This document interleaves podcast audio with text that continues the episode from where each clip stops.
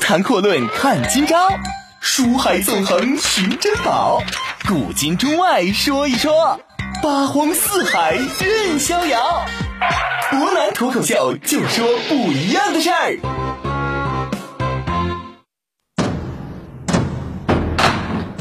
听众朋友，大家晚上好，欢迎您收听今天的博南脱口秀。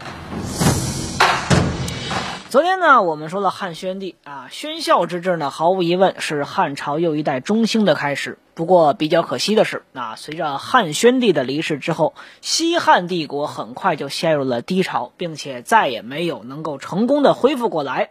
那么，为什么陷入低潮呢？我们就得说一说汉宣帝的这个太子，他所选的儿子，下一代皇帝汉元帝。这个汉元帝呢，可以说完美的演绎了一个别人家的好孩子，如果当了皇帝，他会怎么样？我们之前呢就已经知道，那作为艺术家有或才能，这不假，但是当了皇帝，毫无疑问不称职。李煜写的一首好词，结果呢成了亡国之君；宋徽宗书法天下无双，当了俘虏；杨广呢这种大头症也当不了皇帝；三征高丽，耗尽天下民力，啊，闹的是四处起义。沉湎酒色的也不成，纣王酒池肉林玩的正嗨，结果没过多久就被拉了清单但是呢，有些朋友认为啊，以上这些皇帝毫无疑问，这性格也好，做法也好，做事方式也好，做事分寸也好，那都是有很大问题的。如果说有这么一个人啊，他符合儒家道德标准，如果这种人做了皇帝，他能不能实现所谓上古时期尧舜禹时代的圣王治世吗？首先呢，我们从这个人的品格来说啊，汉元帝毫无疑问，他就是这么一个皇帝，节俭啊，他裁撤自己的随从人员，他体恤。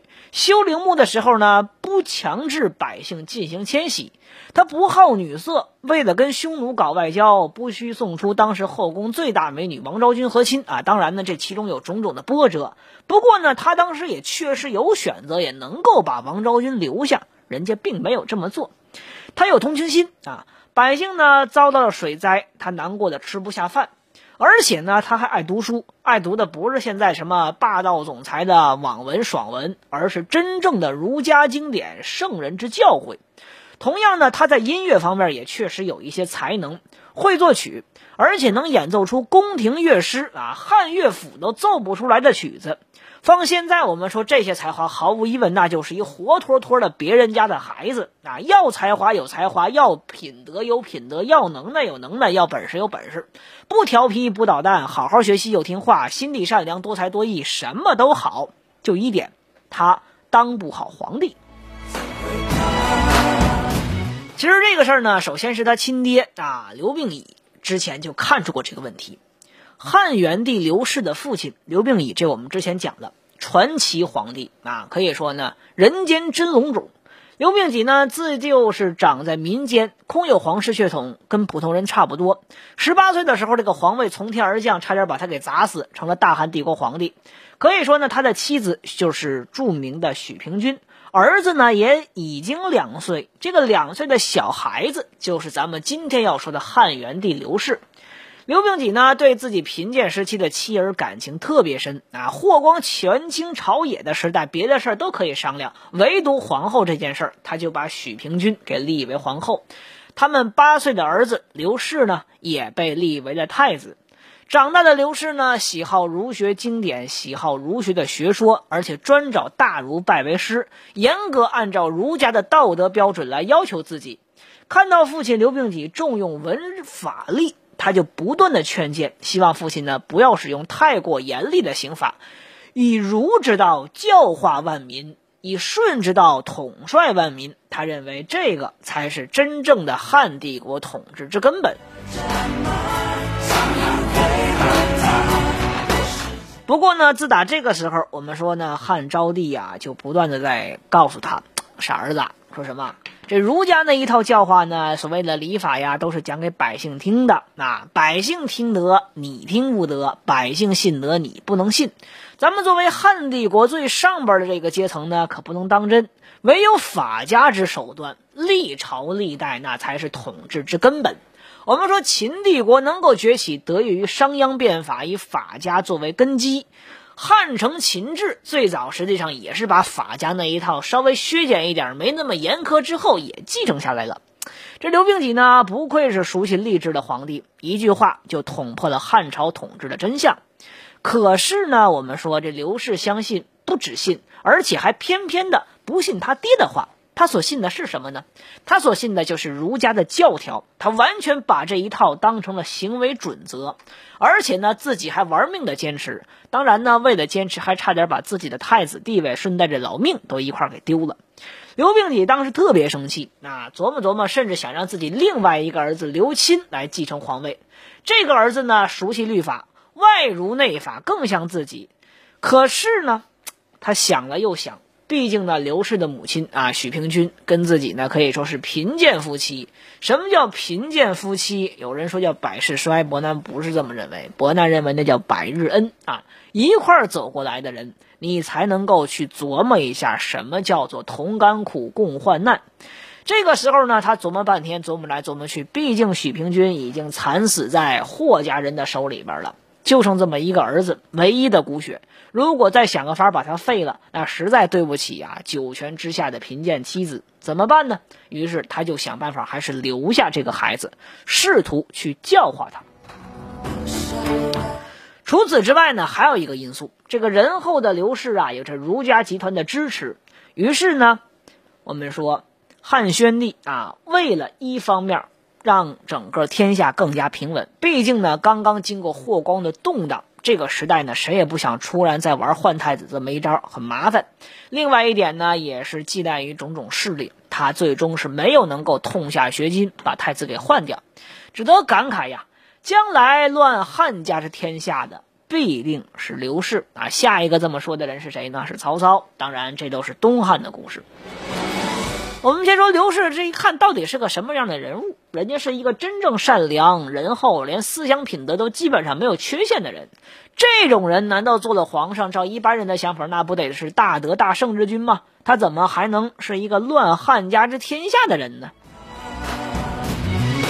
这事儿呢，我们得接着说啊。三十四岁的时候，刘氏的爹去世了，他就继承了皇位。任用的宰相呢，这一下人家有机会了，就全部都提拔为儒生。教授他儒家经典的这个老师萧望之，顺带呢得到重用。萧望之毫无疑问，这绝对不是道貌岸然的人，人家是一个真正有着高尚道德情操的人。任何不符合道德标准的事儿，他都看不过眼儿。内廷的石显这个时候开始整事儿，那他有结党的苗头。萧望之呢，上来就开了一炮：中央机构那乃是国家之根本，宦人啊、阉人、宦官，你怎么能够掺和进来？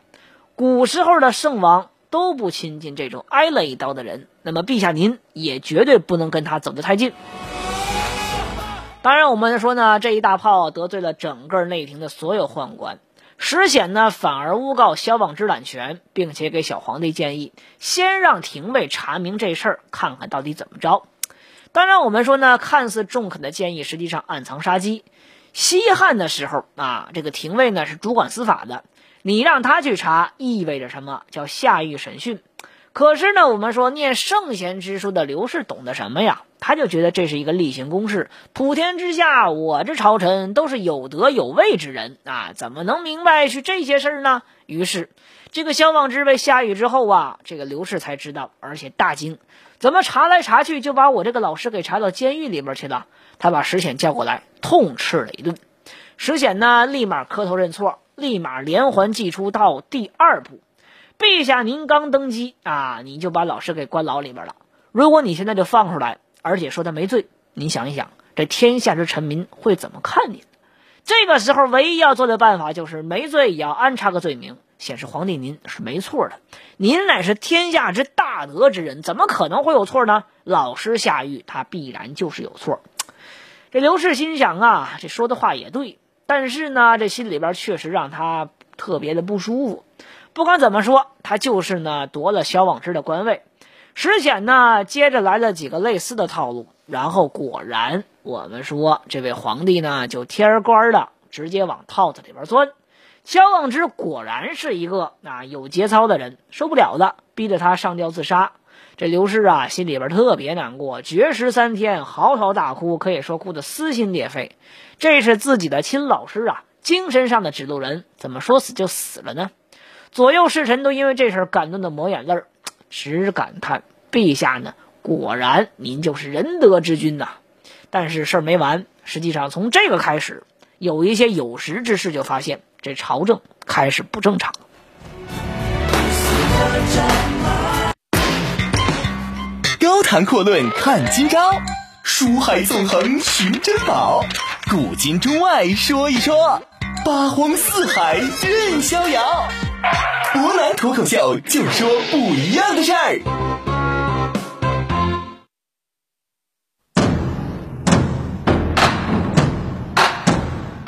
各位欢迎回来。那我们说呢，这个时候小皇帝刘氏呢，心里边特别的痛苦，绝食三天，嚎啕大哭，哭得撕心裂肺。自己精神上的指路人就这么着被一个石显给阴死了。当然，他完全不知道石显在其中到底起到什么样的作用。这个葬礼的规格呀特别高，而且呢，他每年都专门派出使者去祭祀自己老师。但是人家石显呢，在皇帝面前装了一通孙子之后，回来继续专权，缺德事儿干的多了去了。害怕有人报复，人家其实呢就提前布了局。但是忠厚的汉元帝刘氏压根儿就想不到，啊，自己奴才呢实际上是在把他当枪使，他完全也没往这方面想过。石显呢也经常帮刘氏办点事儿，有的时候呢有很晚才能回宫，但是呢宫中夜晚是不能放行的。于是呢他就向汉元帝申请夜晚回宫的权限。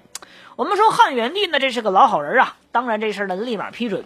于是石显呢故意玩了一手，人家故意夜晚很晚才回宫，等反对派呢告发他矫诏开宫门啊，说他假冒圣旨去打开宫门。于是呢，这个汉元帝就把告发的误会当成笑话讲给石显听。石显呢知道自己布的这个局已经触发了，立马就跪倒磕头，然后哭的是一把鼻涕一把泪。我石显呢，自从得到皇帝您的宠信之后，那想弄死我的人、嫉妒我的人，那是无数啊，无穷无尽。还请皇帝一定要保护我一条贱命啊！毕竟我这条贱命是专门给皇帝您去卖命的。您说没了我，您那些事儿怎么办呢？您的老师谁给他写碑文呢？您老师那个祭祀品谁给他送过去呢？除了我之外，真的就没有人了。汉元帝一听啊，特别高兴，很高兴自己身边呢有这么一个忠心耿耿的人，于是呢赐给他金山银山抚慰他。从那次以后，但凡再有人上表想去参石显一本，再有人告发这个石显，刘氏毫无例外的都当做这些人是嫉妒石显啊，嫉妒他的地位。内廷宦官呢恩重如山，那你说这个人他善良不善良？当然，我们说这两个字儿是要加引号的。我们说呀，汉元帝虽然说脑子确实有点糊涂，不过呢，人家确实是大事上有自己的看法。比如说立太子这个事儿，大家都知道，那从来讲的就是立长不立幼啊。为什么这么说呢？因为这古之家法，如果说一旦有所改变，这个事儿确实很麻烦。这个时候的太子呢，刘骜啊，已经显露出沉湎于酒色的苗头。于是呢，小刘同志，那应该说小刘皇帝对这个儿子特别不满，可以说他认为这是亡国之君才干的缺德事儿，他想废掉太子。可是我们说汉元帝刘氏毕竟忠厚老实，善于揣摩的史丹啊，这个人物呢是太子身边的人，人家在探望皇帝病情的时候呢，嚎啕大哭，就劝谏刘氏不要废太子，太子乃是国之根本，你废太子等于动摇国本。刘氏乃是人君。也不忍心看到臣下痛哭流涕成这样，更何况实际上算起来，这位石老同志呢，还是自己七舅老爷那边的亲戚。所以说，这个刘氏实际上还是一个有情有义之人。刘骜呢，确定了太子自自己的地位确实没事之后啊，历史上呢就是非常有名的把这个天下搅得一团糟的汉成帝。即位之后呢，继续他沉湎酒色的大业，人家照例不理朝政。这个才有了后来王莽篡权，当然这些都是以后我们要说的。同时呢，我们说汉朝一朝的统治啊，自从董仲舒讲究了天人合一的主流思潮之后，自然界的灾难在这些君王看来呢，那都是统治者要反省自身的行为。可是这个呀，我们说刘氏呢比较倒霉，从他即位之初就开始，这天灾就没断过，水灾、旱灾、地震、蝗灾接连不断，民不聊生。作为皇帝怎么办呢？你学汉武帝啊，罪己诏你不能天天发呀，你不磕头，那照这么磕，这脑袋早晚磕没了。你罢免大臣怎么办呢？你大臣要照着你这个速度，马上就罢免没了。于是他想了想，这一定是因为手底下人天天上班摸鱼，上天呢才会震怒。这不光是我的事儿，天下之饥馑呢，怎么办？我就带头减自己口粮。以前一顿我吃一只鹅，现在我就吃鹅腿。我要与天下之饥民共患难。宫中的御马，包括皇家动物园里边老虎啊，这些动物都跟着我口粮一块给我减半，要与民同苦。其实放在现在眼光看来呢，我们都知道啊，气候灾害贫寒很可能是整个全球气候变化导致的。但是西汉年代呀，哪有什么科学观念呢？这天灾大家都认为是人祸引发。这一次一次天灾，代表着上天一次又一次警示。这刘氏的应对措施，除了减税，还要年年大赦，可以说确实是仁政。但是仁政呢，我们说你施多了，其实并不好。为什么？今天杀人放火的人家，明天放出去没砍头啊，又是一条好汉。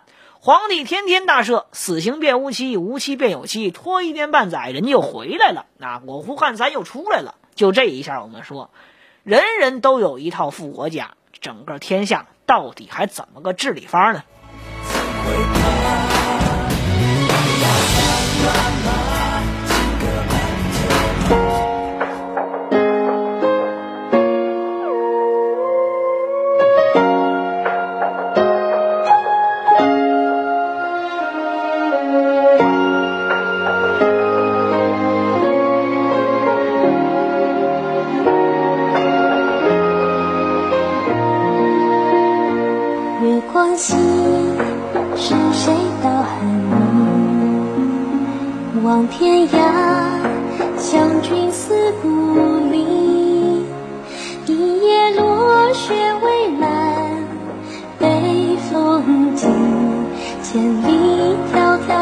心相惜。绒花梦，塞上吹墙壁。战飞醉，烽火烧寂寂。山雪满，北风急，千里迢迢惺惺相惜。